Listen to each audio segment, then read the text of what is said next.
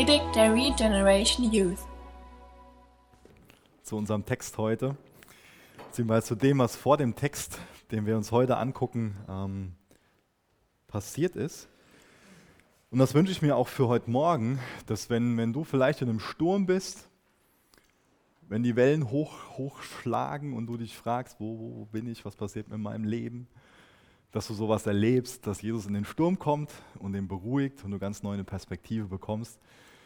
Wir sind heute Morgen in Jona 2. Wenn ihr eine Bibel braucht, dann kann der Benny euch gerne eine da hinten geben. Ist immer ganz gut, wenn ihr mal mit, mit reinschauen könnt und nachlesen könnt, was, was da so im Text steht und was, was ich euch erzähle und so weiter.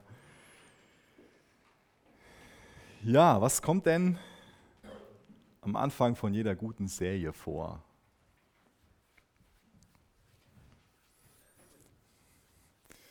Ich bin schon drauf gewartet, dass die ersten Jesus sagen, aber das meine ich jetzt nicht. ja, was bisher geschah, oder? Ist doch der Standard, oder? Was bisher geschah. Ich hätte es jetzt, jetzt gerne in so einer John Bauer Stimme gesagt, aber die habe ich nicht. Was bisher geschah ist, dass Jona, ein Prophet Gottes, einen Auftrag von Gott bekommt und diesen Auftrag ablehnt und ganz bewusst von Gott wegrennt. Er fliegt ganz bestimmt, äh, ganz, ganz bewusst in, in, eine Stadt, wo er dann ähm, auf, ein, auf ein Schiff geht, ähm, die Überfahrt bezahlt und mit dem Schiff in die genau entgegengesetzte Richtung von dem Ort fahren will, wo Gott ihn eigentlich haben will. Und da hat der Benny letzte Woche prima ausgelegt, wie dann ein Sturm aufkommt und äh, der Jona im, im Bauch des Bootes ist, des Schiffes ist und seelenruhig am Schlafen ist. Ja? Und dann wird er aufgeweckt und lässt sich über Bord werfen. Das ist die Vorgeschichte von dem, wo wir heute in Jona 2 einsteigen. Und ich lese nur mal den ersten Vers vor. Da steht in Jona 2, Vers 1, der Herr schickte einen großen Fisch, der Jona verschlang. Drei Tage und drei Nächte war Jona im Bauch des Fisches.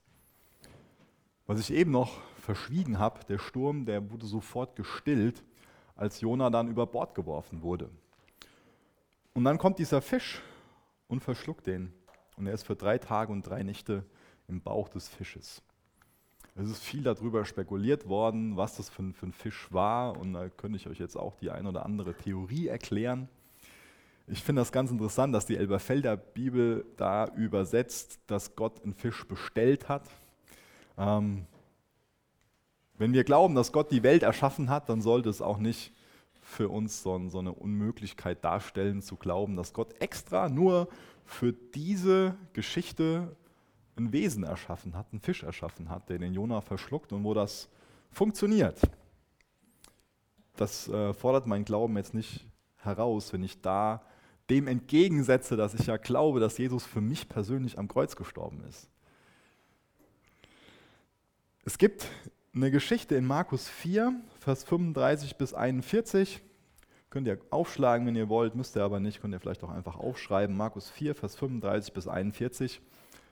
Da passiert so etwas Ähnliches. Und ich meine nicht die Sache mit, mit dem Fisch, sondern ich meine die Sache mit dem Sturm. Da ist Jesus mit seinen Jüngern unterwegs und da kommt ein furchtbarer Sturm auf.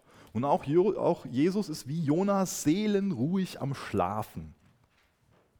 Und die Jünger, die fürchten um ihr Leben. Ja? Die glauben, ich gehe jetzt gleich unter und dass das Schiff, das zerbricht in zwei Teile oder was auch immer sie sich vorgestellt haben.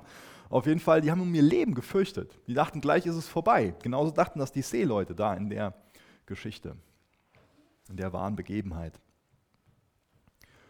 Und dann wird Jona aufgeweckt von den besorgten Leuten und Jesus wird aufgeweckt von den besorgten Leuten. Und dann sehen wir zwei verschiedene Reaktionen.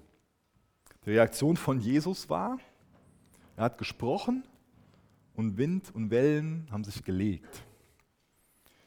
Auch nach der Reaktion von dem Jona war es so, dass sich Wind und Wellen gelegt haben und es auf einmal ruhige See gab. Aber seine Reaktion war anders. Er hat nicht gesprochen und es wurde still, sondern er hat gesprochen und er wurde über Bord geworfen. Und ich glaube, das ist jetzt ähm, bisschen spekulativ, das weiß ich, aber ich glaube, dass Jona in der Geschichte die gleiche Macht hatte wie Jesus, dass er auch hergehen hätte können und sagen können, nicht wie Jesus da, aber dass er hätte Buße tun können. Buße bedeutet Sinnesänderung. Er hätte sagen können, Gott, ähm, ich bin daran schuld, dass das gerade das hier passiert. Ich weiß, dass du mich davon abhalten willst, von dir wegzurennen. Und er wollte lieber sterben, als umzukehren. So interpretiere ich zumindest die Geschichte. Wird auch anders interpretiert, aber ich denke, dass es eine ganz gute Art und Weise ist, die Geschichte zu interpretieren. Dass er lieber sterben wollte, als dem Auftrag Gottes zu folgen. Aber er hätte die Macht gehabt zu sagen, Gott, was ich gerade mache, dass ich von dir wegrenne, dass ich dir meinen mein Rücken zuwende und absolut keinen Bock auf deinen Willen habe. Das ist falsch. Und ich will mich dir wieder zuwenden. Und ich glaube, dann wäre es nicht notwendig gewesen, dass er über Bord geworfen wird und eigentlich mit dem sicheren Tod rechnet. Aber dann kommt dieser Fisch und verschluckt ihn. Und ist er drei Tage und drei Nächte im Bauch des Fisches. Und da komme ich später nochmal drauf zurück, ganz am Ende von der Predigt, weil das noch eine tolle Symbolik hat, nur so als Spoiler für, für das Abendmahl. Ich lese mal Vers 2 bis Vers 11 vor, also den restliche, das restliche Kapitel. Da steht wie folgt: Und Jona betete zum Herrn, seinem Gott, aus dem Bauch des Fisches und sagte: In meiner Not rief ich zum Herrn. Und er antwortete mir. Ich schrie zu dir aus, ich schrie zu dir aus dem Totenreich, und du hörtest meine Stimme. Du warst mich in die Tiefe, ins Herz des Meeres, und eine Strömung umgab mich. Alle deine Brandungen und Wellen begruben mich. Da dachte ich, ich bin aus deiner Gegenwart fortgetrieben. Dennoch werde ich in deinem heiligen Tempel, werde ich deinen heiligen Tempel wiedersehen können. Ich versank in den Wellen und kämpfte mit dem Tod, Wasser umgab mich und Algen schlangen sich um meinen Kopf. Ich sank zu den Wurzeln der Berge hinab und die Tore der Erde waren für mich auf ewig geschlossen. Doch du, Herr, mein Gott, hast mein Leben aus der Grube herausgezogen. Als ich keine Hoffnung mehr hatte, dachte ich an den Herrn und mein Gebet drang zu dir in deinen heiligen Tempel durch. Die, die falsche Götter anbeten, verzichten auf deine Gnade. Ich aber werde mit Dankliedern opfern und meine Gelübde halten. Und dann ist da übersetzt, denn die Hilfe kommt vom Herrn. Die meisten anderen übersetzen, denn die Rettung, die Erlösung kommt vom Herrn. Oder was ich auch sehr gut finde, ist, wie die Hoffnung für alle da übersetzt, die übersetzt, ja, der Herr allein kann retten. Und dann steht in Vers 11, da befahl der Herr dem Fisch, Jona am Strand auszuspucken.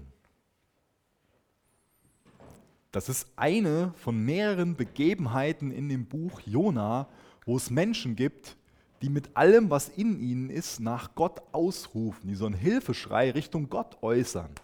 Das haben wir in dem ersten Kapitel gelesen, dass die Seemänner da Todesangst und dass sie ausschreien zu Gott. Und wir sehen immer in der Bibel, wenn das vorkommt, wenn Leute aus der tiefsten Seele heraus, aus der tiefsten Not ausrufen zu Gott, dass dann was Krasses passiert. Merkt ihr das mal für die Situation, wo du wirklich betrübt bist, wo es deiner Seele schlecht geht? Da liegt ganz viel Kraft drin, so auszurufen nach Gott. Wie gesagt, die Seemänner im ersten Kapitel, dann sehen wir das jetzt hier von, von dem Jona, dass er ausschreit zu Gott. Und wir werden das auch später sehen, dass diese Stadt Ninive, wo Jona hingehen soll, denen er das Evangelium bringen soll, wo er aber sagt, nee, die sind viel zu sündig, die haben deine Gnade nicht verdient, Gott, dass auch die Menschen umkehren, dass die ausrufen zu Gott und sagen, wir sind verloren, wir brauchen deine Hilfe. Und dann passiert immer was ganz Entscheidendes. Am Freitagabend habe ich über Gebet gepredigt und heute Morgen lesen wir jetzt hier, dass es schon wieder ganz viel ums Thema Gebet geht. Und ich wünsche mir, dass wir als Jugend solche Sachen ernst nehmen, die nicht geplant sind und wo wir trotzdem dann so zweimal so Gebet, Gebet bekommen. Ja? Und das wünsche ich mir, dass wir uns herausfordern lassen und sagen, Jesus, anscheinend willst du, willst du uns was kommunizieren. Anscheinend willst du uns sagen, dass, dass wir im Bereich Gebet wachsen sollen. Und haben wir da ein offenes Herzen und sagen, ja Herr, wir, wir wollen wachsen. Als deine Jünger wollen wir beten. Ich glaube, uns allen ist klar, dass Gebet ein unheimlich wichtiger Teil für unser geistiges Leben ist, oder? Wie soll denn geistliches Leben wachsen? Wie soll denn das, ähm, wie soll das erhalten bleiben? Wie soll denn das zunehmen? ohne dass du und ich, dass wir mit Gott reden, dass wir ihm unser Herz ausschütten, dass wir sagen, so sieht es in mir aus und das denke ich über dich, das denke ich über mein Leben, das ist meine Hoffnung, das ist mein Leid. Das ist doch Beziehung, das ist geistliches Leben. Und trotzdem ist Gebet oft für uns so ein unangenehmes Thema. Beim Thema Gebet empfinden viele Christen sofort Scham. Das finde ich auch ganz spannend. Ähm, ich will euch mal ein Geheimnis verraten. Ähm, beim Predigen sehe ich euch. Das, das wissen viele nicht, oder? Ich weiß, dass ich gerade gemein bin, aber es ist immer spannend, die Reaktionen zu sehen. Und, und, Leute sind beim Predigen oft sehr ähnlich mit ihren, sehr ehrlich mit ihren Gesichtszügen, das wollte ich sagen. Und ähm, was gut ist, es geht mir genauso, weil wenn ich zuhöre, dann bin ich locker und dann bin ich entspannt und dann denke ich ja nicht, ähm, der, der, guckt mich gerade an. Das mache ich ja auch nicht bewusst, ja. Aber man kriegt da so ein bisschen Feedback aus dem, aus dem Raum und, und merkt dann so was, was Leute empfinden, ob Leute das, das gerade ermutigend finden oder ob sie da so, oh. Und ganz ehrlich, oft geht es mir beim Thema Gebet so, dann bekommst du das Feedback aus dem Raum so, oh ja, wir wissen schon, dass wir eigentlich mehr beten sollten und oh, Aber ich glaube nicht, dass das Scham ein guter Motor dafür ist oder ein guter Dünger dafür ist, dass wir wachsen. Ich glaube, Scham ist ein schlechter Dünger für, für Wachstum. Und ich glaube, dass es, dass es nicht, nicht irgendwie hilft, wenn wir jetzt nach so einer Predigt wie heute Morgen oder nach einer Predigt am Freitagabend dann so nach Hause gehen und denken so, ah ja, jetzt haben wir das über Gebet gehört und jetzt will ich aus purer Willenskraft darin wachsen zu beten. Und ich glaube, was notwendig ist, ist, dass erstmal unser Denken erneuert wird und dass wir natürlich auch mit unserem Willen Entscheidungen treffen, aber dass es darum geht, dass es, dass es was, was, was Tieferes passiert. In Römer 12, Vers 1 und 2, da steht, dass durch die Erneuerung unseres Sinnes, dass wir umgestaltet werden in neue Menschen. Was es bedeutet ist, dass du das bist, was du denkst. Oder dass du dich so, ich mache es kompliziert, ich weiß, ähm, dass du dich so verhältst, wie du denkst. Dein Verhalten ist ein Resultat aus deinem Denken. Zu einem großen Prozentsatz. Und deswegen ist es wichtig, dass wir das richtige Denken über Gebet entwickeln. Am Freitag habe ich erklärt, dass Jesus seinen Jüngern beigebracht hat, zu beten. Und die Jünger haben gesagt, Herr, lehre uns beten ist das unsere Einstellung. Sagen wir, Herr, lehre uns beten. Wir wollen dein Denken zum Thema Gebet haben und dann haben wir auch eine Grundlage zu beten. Weil wenn wir einfach nur aus uns heraus, nur aus einer puren Willenskraft versuchen, beim Thema Gebet zu wachsen, dann bleiben wir weiterhin in dem Status, dass wir so Scham empfinden und das Gebet für uns ein unangenehmes Thema ist, weil wir irgendwo wissen, eigentlich ist es was Schönes und was Wichtiges, aber oh, wir versagen darin so. Das heißt, es hilft nicht, wenn du einfach nur sagst, ja, jetzt ab sofort streng ich mich mehr an. Das ist gut, wenn du sagst, ich streng mich mehr an, aber das muss, das muss tiefer gehen. Das muss, man könnte sagen, ganzheitlicher werden. Es geht darum, auch jetzt hier von dem Jona zu lernen. Und ich finde das krass, dass wir, ich finde das ein bisschen beschämend, ganz ehrlich, dass wir von so einem Propheten, der sagt, Gottes Wille ist mir egal, da drehe ich meinen Rücken zu und ich gehe in eine andere Richtung, eine ganz, ganz wichtige Lektion zum Thema Gebet lernen können. Was für eine Lektion können wir denn von dem Jona zum Thema Gebet lernen? Die Lektion, die steht meiner Meinung nach nur indirekt in dem Text drinne. Und zwar mal eine Frage an euch: Was glaubt ihr, von wie vielen Worten, die Jona dort betet, er der Urheber ist? Wenn wir da jetzt drüber lesen, können wir einfach nur denken, das ist ein Gebet von dem Jona. Ist ja auch ein Gebet von dem Jona. Aber sind das seine eigenen Worte?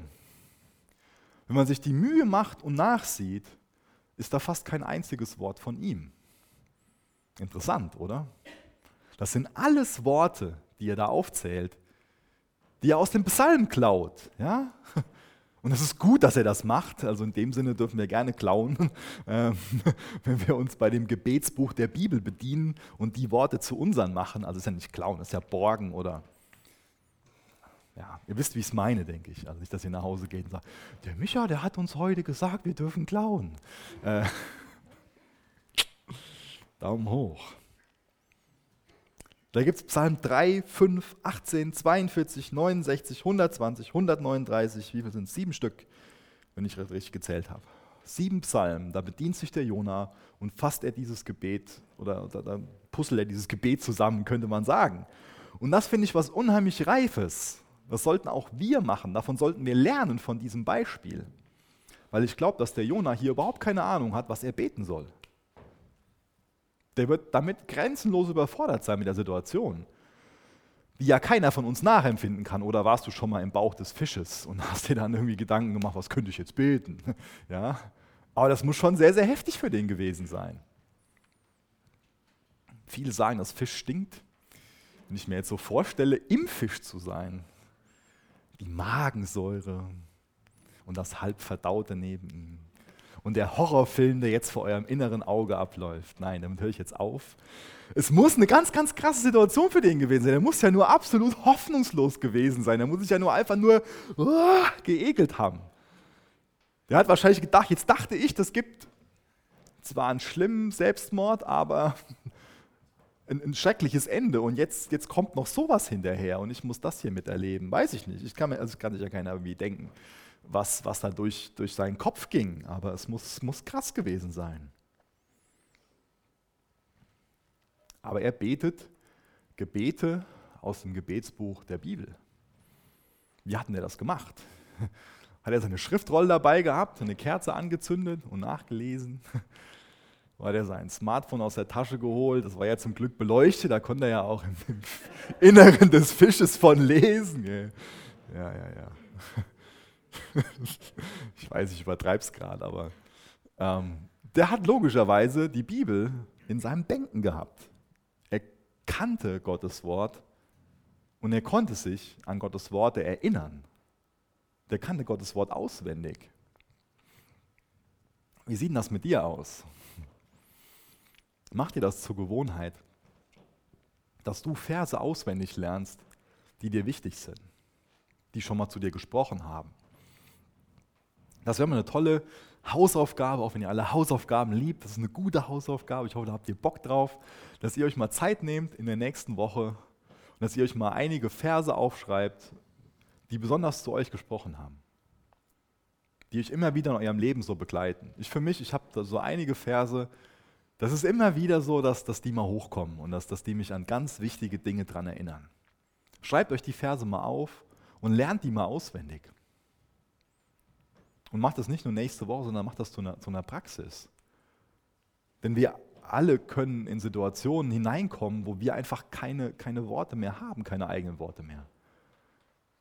Vielleicht ist es für dich als ganz junger Mensch gerade unvorstellbar, aber umso älter wir werden, umso mehr kriegen wir übers Leben so alles mit und dass es auch super schwierige Situationen gibt. Und auch ganz viele junge Leute haben schon großes Leid erlebt, das will ich damit nicht sagen, aber Wahrscheinlichkeit ist bei älteren Leuten größer.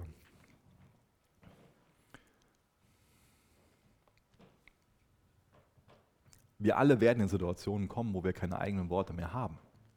Das ist so. Früher oder später. Ich wünsche dir, dass das nie passiert, aber was, was wirst du dann beten? Und auch jetzt sind wir ja schon vielleicht nicht selber in Situationen, wo wir so krank sind, wo Arbeitslosigkeit da ist, wo irgendwelche Dinge da sind, die uns absolut hoffnungslos machen. Aber es sind ja andere.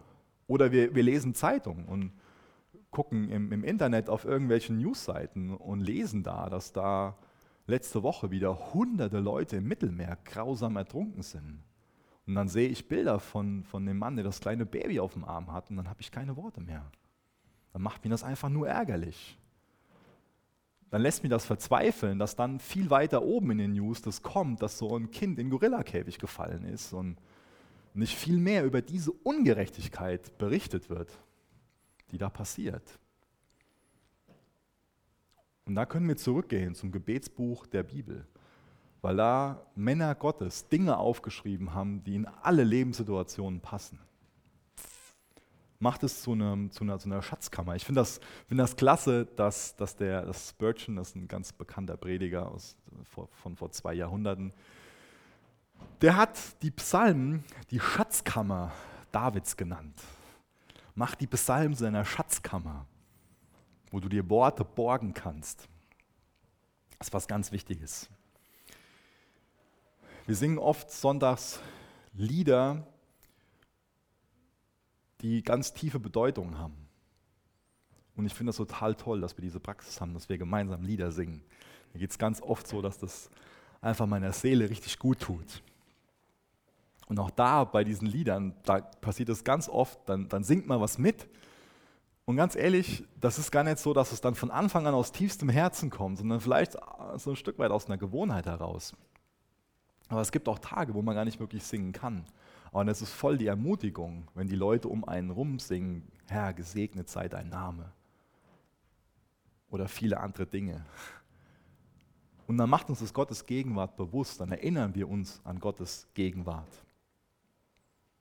Und dann weicht der Nebel. Und dann können wir neu auf Jesus schauen und sind ermutigt. Und werden daran erinnert, Gott hat doch alles unter Kontrolle. Gott ist und bleibt gut. Was auch eine wichtige Wahrheit ist zu diesem Thema, dass wir Gebete wiederholen, ist, dass Gottes Wort Fleisch wird. Das greife ich gleich nochmal auf, weil ich glaube, dass das gerade für uns Freikirchler oft so was Komisches ist, so Gebete wiederholen, mm, nicht, so, nicht so gut. natürlich ist es wichtig, das aus einem ehrlichen Herzen heraus zu machen. Und natürlich ist es toll, frei zu beten. Aber es geht darum, welche Worte willst du denn wählen, wenn du keine Worte mehr hast, wenn du am, am Ende bist? dann kann der Geist dir Worte geben oder der Geist kann dich an Worte aus der Bibel erinnern. Du sagst die wieder. Und dann zu dem Thema Gottes Wort wird Fleisch. Das hat zum einen die Bedeutung, dass Jesus selbst Fleisch geworden ist, dass er Gott Mensch geworden ist. Da kommen wir näher im Abendmahl nochmal drauf zurück.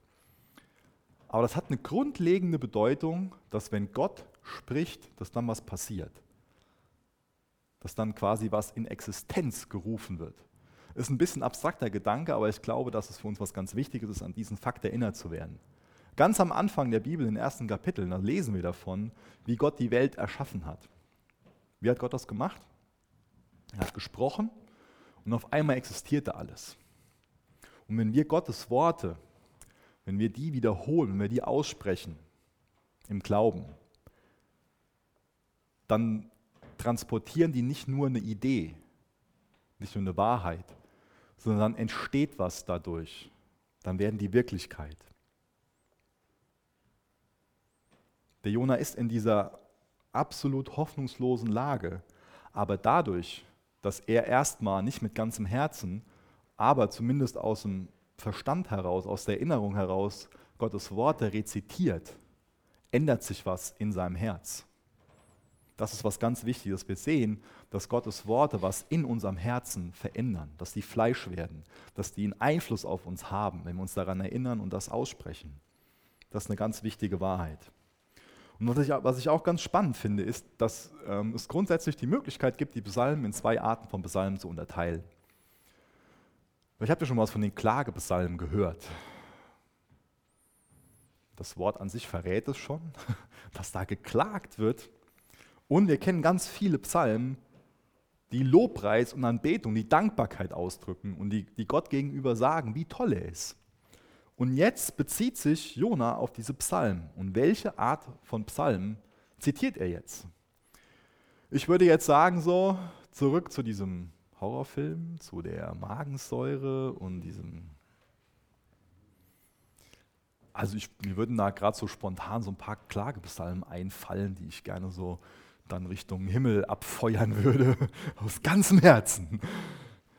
Aber was macht Jona? Wir haben vor einiger Zeit eine Predigtserie gehabt, da ging es um den Hiob. Und wenn ich daran erinnern kann, innerhalb von 24 Stunden verliert dieser Hiob alles. Er ist der reichste Mann der Welt und er verliert alles.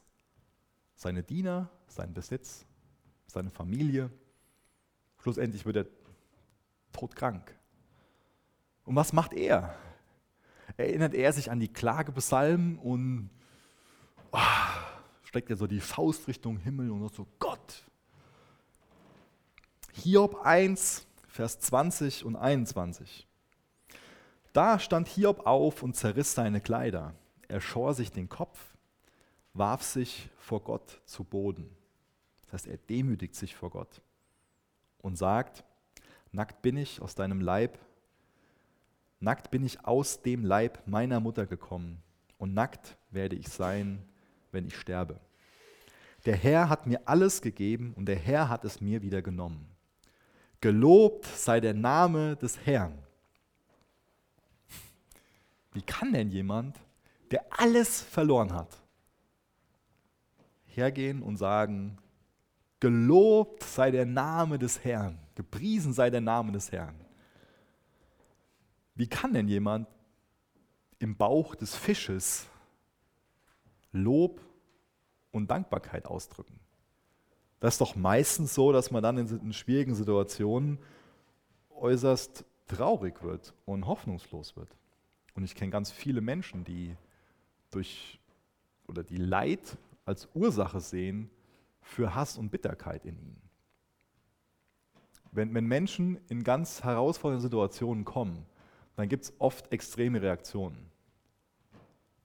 Manch einer wächst dadurch total im Glauben und in der, in der Erkenntnis Gottes.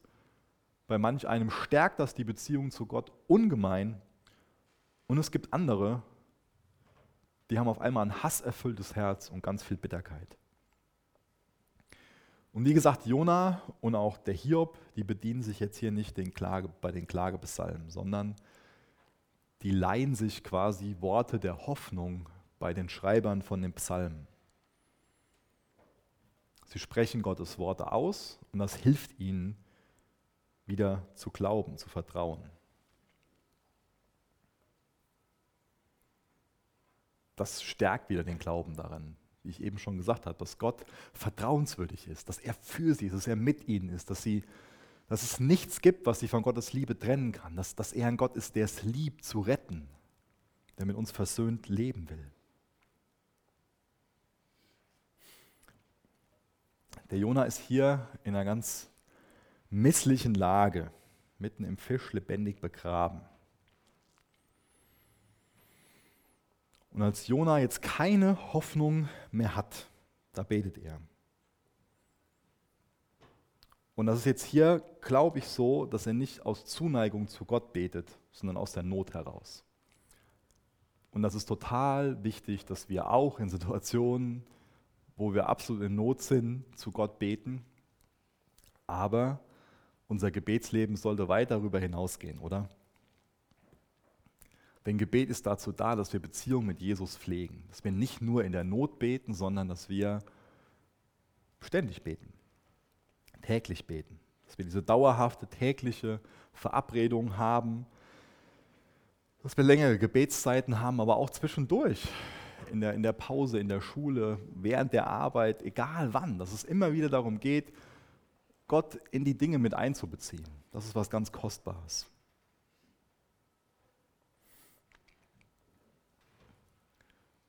Immer wieder wird mir bewusst, in was für einer misslichen Lage der Jona hier war.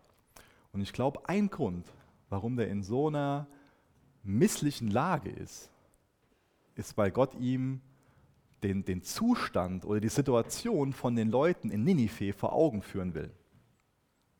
Ich glaube, dass das für den Jona total wichtig ist, daran erinnert zu werden, Jona, eigentlich ist dein Auftrag, nach, nach Ninive zu gehen. Und Jona hat ja keinen Bock, nach Ninive zu gehen. Er will den Menschen nicht das Evangelium bringen. Erinnert euch daran, das sind die Assyrer, die haben den Israeliten ganz viel Leid zugefügt, ganz viele Probleme da verursacht. Und der Jona geht her und sagt, das sind unsere Feinde. Und ich finde es ganz großartig hier in meinem Land, ich will nicht dahin gehen und denen das Evangelium bringen. Auch so ein bisschen nach dem, Gotto, nach dem Motto, Gott, wir haben deine Gnade verdient, aber die haben deine Gnade nicht verdient. Und ich glaube, dadurch, dass er in so einer misslichen Lage ist, dass er in einer hoffnungslosen Lage ist, wird ihm vielleicht die Situation von den Leuten in Ninive bewusst. Und vielleicht bekommt er dadurch ein Stück weit ein bisschen Herz für die Leute in Ninive. Dass er weiß, ohne Gott sind die hoffnungslos verloren. Und er ist jetzt gerade auch in einer Situation. Der Einzige, der ihm helfen kann, ist Gott. Sonst kann ihm sein Nationalstolz hilft ihm nicht, sein Patriotismus hilft ihm nicht. Egal was, das, der Einzige, der ihm helfen kann, ist Gott. Und er weiß vielleicht jetzt hier, Gott will mich dahin schicken. Und Gott ist der Einzige, den Leuten Ninive helfen kann. Deswegen, durch was lassen wir uns ein Herz geben für die Menschen, wo Gott uns zum Segen setzen will, wo Gott uns gebrauchen will. Was ich auch interessant finde, ist die Sprache, die in diesem Text oft gebraucht wird. Und zwar lesen wir zum einen, dass Jona hinabging nach Jaffo. Dann ging er hinab, hinab in den Schiffsbauch. Dann ging er hinab in den Fischbauch. Dreimal hinab. Wenn wir Gott den Rücken zudrehen, dann kann es nur hinabgehen.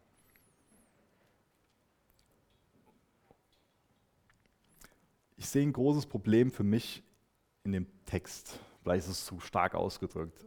Ich glaube, eine Herausforderung für mich ist dieses, dieses Thema Buße. Für mich wird dieses Thema Buße nicht zufriedenstellend beantwortet oder was ich eigentlich sagen will, ist, für mich wird nicht zufriedenstellend beantwortet, ob der Jona jetzt hier in dem Text Buße getan hat. Eigentlich wird es schon klar, dass er Buße getan hat, aber irgendwie wird das nicht so, nicht so greifbar. Am Ende von dem Text bin ich überzeugt, dass er Buße getan hat. Aber wenn man sich den Text irgendwie so, so, so durchliest, der hätte ja auch auf gut Deutsch mal klarer mit, mit Gott reden können, oder? Der hätte ja Gott mal klar sagen können, hey, ähm, dass ich nicht nach Ninive gehe, das ist falsch. Und ich gehe da jetzt hin. Es tut mir leid. Ich sehe jetzt hier nicht so eine klare Entschuldigung bei Gott. Und dann lesen wir noch zweimal davon, dass er ähm, so zurückkehren wird in Gottes heiligen Tempel und dass er das Opfer in Jerusalem darbringen wird. Das heißt, ich lese jetzt hier nicht davon, Gott, ich gehe nach Ninive, sondern Gott, ich gehe, ich gehe nach Hause zurück. Das lese ich hier eher. Nicht so, Gott, der Fluchtversuch, der tut mir wirklich leid, Wie, wie ehrlich sind denn seine Worte gemeint, die er da verwendet, wo er dann betet, dass er ähm, seine, seine Versprechen erneuert, dass er die doch einhalten wird? Wie ehrlich ist das denn gemeint? Kann das sein, dass seine, seine Lippen die richtigen Dinge sagen, aber dass sein Herz eine ganz andere Sprache spricht? Oder kann es auch sein, dass ähm, vielleicht beides etwas der Fall ist? kann es sein, dass Gott den Jona gebraucht, obwohl die Situation in seinem Herzen so ist, obwohl er so zerrissen ist. Kann es sein, dass er dadurch, dass er sich an Gottes Worte daran erinnert und die wieder aufsagt, dass dadurch auch der Glaube in ihm wächst. Auf der einen Seite ist er als Mensch ein Stück weit würdig, aber auch sehr verderbt. Vielleicht ist er aufrichtig, aber er ist auch sehr egoistisch. Ich komme nochmal nachher darauf zurück, auf den Punkt, auf den Punkt Buße. Aber was ich interessant finde, ist, dass der Fisch gehorsamer ist als Jona. Der bekommt es einmal gesagt und schon äh, entledigt er sich dem Jona und spuckt diesen Fremdkörper wieder aus. Er bricht ihn. Wie demütigend muss das für den Jona gewesen sein, oder? Wie demütigend muss das für ihn gewesen sein? Als allererstes wird er wie so überflüssiger, überflüssige Ladung vom, von, von Bord, von dem, von dem Schiff runtergeworfen und jetzt hier so aus dem Fisch heraus. Wie demütig muss es gewesen sein? Ich greife noch mal ein paar Punkte aus auf, aus dem Gebet. Da steht in Vers 4, du warfst mich in die Tiefe. Ich glaube, dass das eine ganz wichtige Wahrheit ist, an die Jona daran erinnert worden ist, während er diese drei Tage und drei Nächte Zeit hat, darüber nachzudenken, was eigentlich so passiert. Und ich glaube, er erinnert sich dadurch daran, dass Gott souverän ist. Er geht nicht her und sagt so, ja, die Punkt, Punkt, Punkt, Seeleute, die haben mich über Bord geworfen und die konnten die nur, sondern er weiß, eigentlich war das Gott, der mich da über die Reling geworfen hat. Und ich glaube, er erinnert sich auch daran, und das können wir, ich, äh, vielleicht liege ich gerade komplett falsch, irgendwie Hebräer 6, Vers 11, 11, Vers 6, 11, Vers 6, glaube ich, ähm, dass Gott uns erzieht. Könnt ihr mal nachgucken, ich, ich bin gerade, ich habe das nicht in Notes. Ähm, dass Gott uns erzieht. Ein, ein Vater liebt es, seine Kinder zu erziehen. Nicht, weil er Erziehung liebt, sondern weil er seine Kinder liebt. Und das weiß, glaube ich, Jona hier, dass er gerade von Gott erzogen wird. Aber ich glaube auch, dass er weiß, dass Gott es nicht liebt, ihn zu zerstören. Das liebt Gott überhaupt nicht. Gott will den Jona ja nicht zerstören, sondern er will den Jona erziehen. Und er weiß, wenn Gott mich hierdurch erzieht, dann gibt es auch einen Ausweg. Gott macht es nicht, weil er mich hier verschlucken will und kaputt machen will, zerstören will, weil er mein Leben komplizierter machen will, sondern Gott macht es, um mich zu erziehen. Und darauf vertraue ich und da habe ich ein Ja zu. Ich lasse mich von Gott erziehen. Wie reagierst du denn darauf, wenn du in Situationen bist, die du so empfindest, dass Gott dich dadurch erziehen will? Fluchtversuch oder gehst du zurück zur Bibel, schlägst du die Bibel auf, liest du das? Glaubst du dem, was du liest? Richtest du dich neu an Gott aus? Dann wächst du durch so eine Erziehungsmaßnahme und dann gibt es auch einen Ausweg aus dem Bauch des Fisches heraus. In Vers 5 schreibt er, da dachte ich, ich bin aus deiner Gegenwart fortgetrieben. Jona wird klar, er rennt nicht nur von so einer Aufgabe weg, die Gott ihm gegeben hat, sondern er rennt von Gott persönlich weg. Dann lesen wir, doch du Herr, mein Gott, hast mein Leben aus der Grube herausgezogen. Ich finde das spannend, dass immer wieder in so einer hoffnungslosen Situation doch Hoffnung aufkeimt. Und das ist das, was Gottes Wort mit uns macht. Wenn wir mit einem Herzen, mit einer Einstellung des Glaubens Gottes Wort lesen, dann ist Gottes Wort wie so Sauerstoff, was in Feuer gepustet wird. Habt ihr das schon mal gesehen? Müsst ihr vorsichtig machen, wenn ihr es macht. Das kann. Puh. Aber es, es gibt ja so Zustände, wo wir voll am Brennen sind für Jesus. Und es gibt auch Zustände, die wir kennen, wenn wir alle ehrlich sind, dass wir weniger für Jesus brennen, dass das Feuer fast am Ausgehen ist. Dann lass es zu, dass da Nahrung nachgelegt wird auf das Feuer, damit es wieder brennen kann. Dann lass es zu, dass, dass da Gottes Wort gelesen wird im Glauben, dass es neu aufflammt. Das finde ich so toll in dem Beispiel von, von dem Jonah. Das macht Gottes Wort. Glaub diesen Worten dann macht es was mit dir, dann brennt das Feuer wieder. Dann bekommst du neu eine Perspektive dafür, das, was bei Gott, das, was bei uns Menschen unmöglich ist, das ist bei Gott möglich. Bei Menschen ist es unmöglich mit diesem Fisch und allem und dann noch eine Rettung. Ja, aber wie wir gleich nochmal lesen werden und eben schon mal gelesen haben, bei Gott allein ist Rettung. Er hat einen Ausweg. Und er kann was Wunderbares machen aus diesen absolut hoffnungslosen, misslichen Situationen. Bei Gott ist es möglich. Vers 8, als ich keine Hoffnung mehr hatte, dachte ich an den Herrn. Und mein Gebet drang zu dir in deinen heiligen Tempel durch. Die, die falsche Götter anbeten, verzichten auf deine Gnade. Und das kann jetzt hier ein klares Anzeichen für Buße sein. Das kann ein klares Anzeichen für eine Sinnesänderung bei dem Jonas sein. Wie gesagt, kann, es kann sein, dass er einfach nur was mit seinen Lippen wiederholt. Es kann aber auch sein, dass es Teil von seinem Herzen wird. Kann sein, dass jetzt hier klar wird, hier die, die falsche Götter anbeten, verzichten auf deine Gnade. Dass ihm klar wird, dass er vorher so ähm, seine Kultur angebetet hat. Das, was ich damit meine, ist, er war ja sehr stolz auf seine jüdische Nation, dieser Patriotismus. Das ist vielleicht eine Sache, die er angebetet hat auch ein Stück weit seinen, seinen Glauben angebetet. Also nicht Gott angebetet, sondern seine, seine Religion angebetet. Und auch so das, das jüdische Volk, ah, wir sind so toll, wir sind was Besonderes.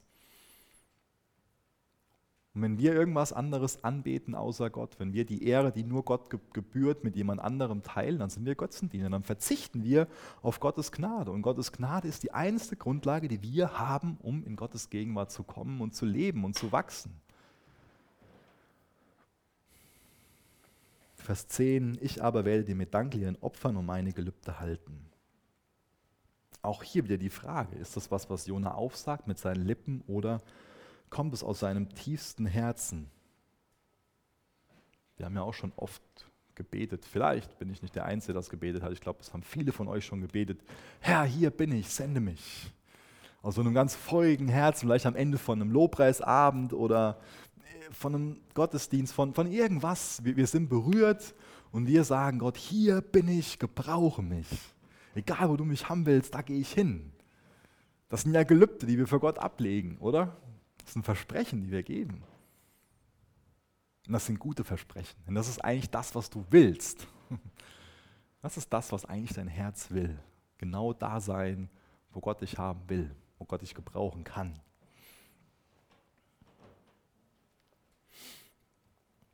Und jetzt nochmal kurz zurück zum Thema Buße. Wie gesagt, ich glaube schon, dass der Jonah hier am Ende von dem Kapitel Buße getan hat. Aber wir sehen jetzt hier nicht so eine Sache, wo er an einem Punkt ganz bewusst sagt, ja, das war alles falsch und da drehe ich mich von weg. Buße bedeutet ja Sinnesänderung. Das ist falsch und ich ändere meinen Sinn, das ist jetzt richtig und da in die Richtung gehe ich. So eine, so eine Kehrtwende. Und oft ist Buße genauso an einem Punkt, wo wir sagen so, klack. Und ich glaube auch, dass es für den, für den Jona irgendwo einen Punkt gab, wo er für sich grundsätzlich verstanden hat, von Gott wegzurennen ist falsch, ich renne wieder zu Gott hin. Aber ich glaube, dass uns diese, dieses, diese Kapitel, diese Geschichte auch gut illustrieren, dass es oft so ist, dass Buße ein Prozess ist. Und ich glaube, dass wir das auch nochmal als Erinnerung brauchen, daran erinnert zu werden, wenn wir Buße nur auf so einen Punkt konzentrieren, auf eine Weichenstellung, dann ist die Buße oft nicht so erfolgreich. Was ich damit meine ist, der Jonah hat immer wieder so Punkte gehabt, wo, wo man sich so fragt, so, ah, da könnte was sein. Ich habe das eben so dargestellt, dass es quasi so ein, so ein Selbstmordwunsch war, sich über Bord werfen zu lassen. Es kann aber auch sein, dass er das mit einem ganz anderen Herzen gemacht hat, dass er gesagt hat, ich vertraue mich jetzt Gott an, ich bin falsch und lass mich jetzt hier drüber über Bord werfen. Also da kann man alles Mögliche reininterpretieren, muss es aber nicht. Ja?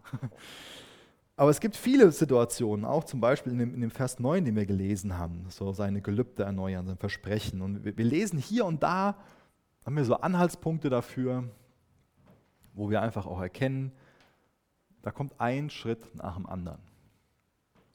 Und das ist eine ganz wichtige Sache, dass wir uns daran erinnern, dass wenn Gott zu uns redet, wenn er uns mit was konfrontiert und uns sagt, Micha, das ist falsch, dass wir dann hergehen und sagen, okay Gott, auch wenn ich es noch nicht ganz verstehe, dann muss das falsch sein. Vielleicht ist es am Anfang so, dass, dass es dir leid tut, dass was passiert ist. Und dann wächst es. Ja? Irgendwann dann kommst du dahin, dass du wirklich sehr betrübt darüber bist, dass du das gemacht hast. Und dann kommst du dahin, dass du dich Gott zuwendest. Und dann geht es ultimativ darum, dass du wieder aus ganzem Herzen sagen kannst, Gott, ich vertraue dir. Dein Weg, das ist der, auf dem ich gehen will. Das ist Gottes Ziel. Diese Sinnesänderung. Gott, dein Weg, der schmale Pfad, auf dem gehe ich. Auf deiner Grundlage lebe ich. Deswegen, wenn, wenn Gott zu dir spricht in Bezug auf Buße, dann, dann schätzt das, dann renn nicht noch weiter weg, weil dein Herz wird immer härter werden. Das ist so. Um, umso länger wir dem Reden Gottes widerstehen, umso leiser hören wir Gott. Umso härter wird unser Herz. Und das ist fatal, wenn wir uns nie einholen lassen. Und es ist morgen schwieriger als heute. Das ist natürlich nie was absolut Einfaches herzugehen und zu sagen, okay Gott, äh, eigentlich soll ich nach Nive gehen, aber jetzt, ich habe mich auf, auf den und den Weg gemacht. Und das ist nie einfach, Fehler einzugestehen. Das ist meistens eine schwierige Sache.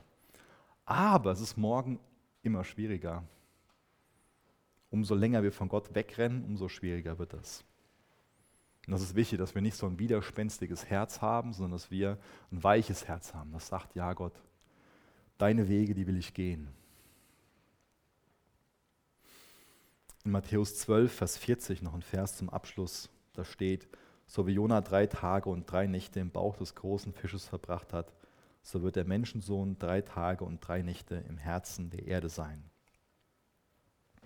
Nur eine ganz kurze Randnotiz. Ich bin mal wieder böse zu euch und, und stelle euch eine Frage. Wir, wir feiern Karfreitag, ähm, die Kreuzigung von, von Jesus, dann ist äh, Samstag. Und Sonntag feiern wir Ostern, die Auferstehung. Drei Tage, drei Nächte? Kann Gott nicht zählen? Können wir uns nach dem Gottesdienst darüber unterhalten. So wie Jonah drei Tage und drei Nächte im Bauch des großen Fisches verbracht hat, so wird der Menschensohn drei Tage und drei Nächte im Herzen der Erde sein. Das ist das, wo wir jetzt noch dran denken werden im Abendmahl. Jesus wurde gekreuzigt und der Teufel hat triumphiert. Er dachte, jetzt habe ich die Möglichkeit genommen, dass Gott wieder in Kontakt, dass Menschen wieder in Kontakt mit Gott kommen können und versöhnt leben können. Aber Jesus hat den Tod überwunden, er ist aus dem Grab wieder auferstanden. Genauso wie Jona diese drei Tage, drei Nächte im Bauch des Fisches war, ist Jesus nach drei Tagen wieder aus dem Grab gekommen, neues Leben. Und dieses neue Leben ist für uns, wir können dieses neue Leben bekommen. Das ist ein Geschenk an uns, auf der Grundlage von Gnade. Wir sind Sünder, ohne Gott sind wir verloren, aber wir können auf das Kreuz schauen und anerkennen, ja, wir sind Sünder. Aber wir vertrauen darauf, dass Jesus stellvertretend an diesem Kreuz für uns gestorben ist. Und dann komme ich darauf zurück, auf den Vers, zu dem ich nochmal zurückspringen muss. In Vers 10 steht, ja, der Herr allein kann retten. Das ist unser Glaube, dass nur der Herr allein retten kann. Und wir werden nicht gerechtfertigt, wir werden nicht gerettet auf der Grundlage, dass, dass uns Dinge leid tun oder dass wir jetzt so tolle Dinge gemacht haben und mehr Gutes als Schlechtes tun oder irgendwas, sondern wir werden nur gerettet, wenn wir ganz simpel darauf vertrauen, dass Jesus für uns stellvertretend gestorben ist. Hast du diesen Glauben? Bist du wiedergeboren? Hast du eine Beziehung zu Jesus? Wenn du das nicht hast, dann will ich dich heute dazu einladen, genau diese Beziehung zu bekommen. Ihr könnt gerne mit mir aufstehen. Das Lobpreisteam kann auch schon gerne nach vorne kommen. Ähm, gerne ein bisschen was spielen, wenn ihr wollt. Deswegen hast du, hast du rettenden Glauben. Kannst du das aus ganzem Herzen sagen, was ich gerade gelesen habe? Ja, der Herr allein kann retten. Der Herr allein kann retten und er bietet dir Vergebung deiner Schuld an. Es kann nichts Bedeutenderes geben, als dass du weißt, deine Schuld ist dir vergeben. Jesus, du allein bist Gott. Jesus, ich danke dir für dieses ermutigende Kapitel, für die ermutigende Geschichte von Jona. Ich danke dir, dass wir daran erinnert werden, dass nur bei dir Rettung ist. Jesus in Bezug auf unsere Wiedergeburt. Und ich bitte dich darum, dass wenn heute Morgen jemand hier ist, der noch keinen rettenden Glauben hat, dass du der Person hilfst zu glauben, Herr. Und Jesus, allein bei dir ist Rettung in Bezug auf alle Situationen in unserem Leben. Nur bei dir ist Hilfe. Jesus, wenn heute Morgen Leute hier sind, die von dir wegrennen, ganz bewusst, die noch nicht bereit sind, Buße zu tun, dann möchte ich dich bitten, dass du in eine ernsthafte, eine ehrliche Buße führst, Herr, eine ehrliche Sinnesänderung, in Umdenken, Jesus, danke für die, für die Gnade, für die Vergebung, die allein in dir ist. Danke, dass du uns annimmst. Danke, dass wir das jetzt gleich feiern dürfen im Abendmahl. Dass uns vergeben ist. In Jesu Namen. Amen. Danke für das Anhören der Predigt. Weitere Informationen findest du unter www.regenerationyouth.de.